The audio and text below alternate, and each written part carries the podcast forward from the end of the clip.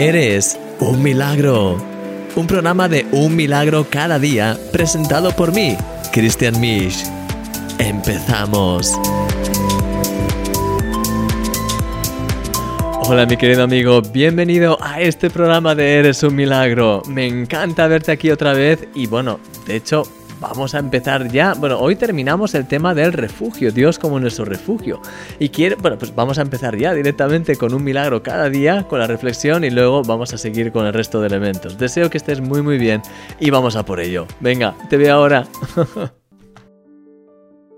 ¿Conoces algún presidente o algún jefe de Estado?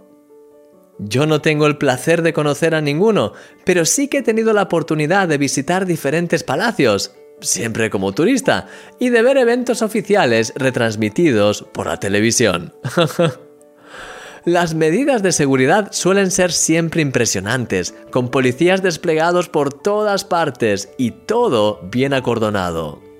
Los palacios y edificios oficiales son generalmente pequeñas fortalezas en las que aún los más mínimos detalles están cuidados para evitar cualquier sorpresa indeseada. ¿Te imaginas cómo sería si tuvieses la oportunidad de tener amistad con un presidente? No solo tendrías la oportunidad de conocer en profundidad estos lugares fortificados, sino que disfrutarías de una protección y de un favor especial. Esa amistad con el presidente te abriría puertas que nunca hubieses podido imaginar.